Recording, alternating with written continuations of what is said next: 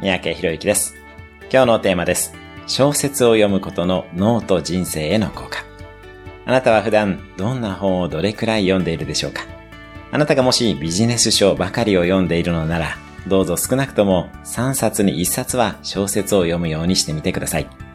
読書というのは脳内で文字情報が映像化、聴覚化され、さらに体感覚や感情にまで影響を及ぼす作業です。これらの内側の感覚は外側の情報である外界に対して内側の世界である内界と呼ばれます。その内界の視聴覚や体感覚を養う効率的な方法が小説を読むことです。小説を読むことにより聴覚、視覚、体感覚が研ぎ澄まされていきます。脳に良いのは知識よりも感動や体験です。小説でしっかり味わっていきましょう。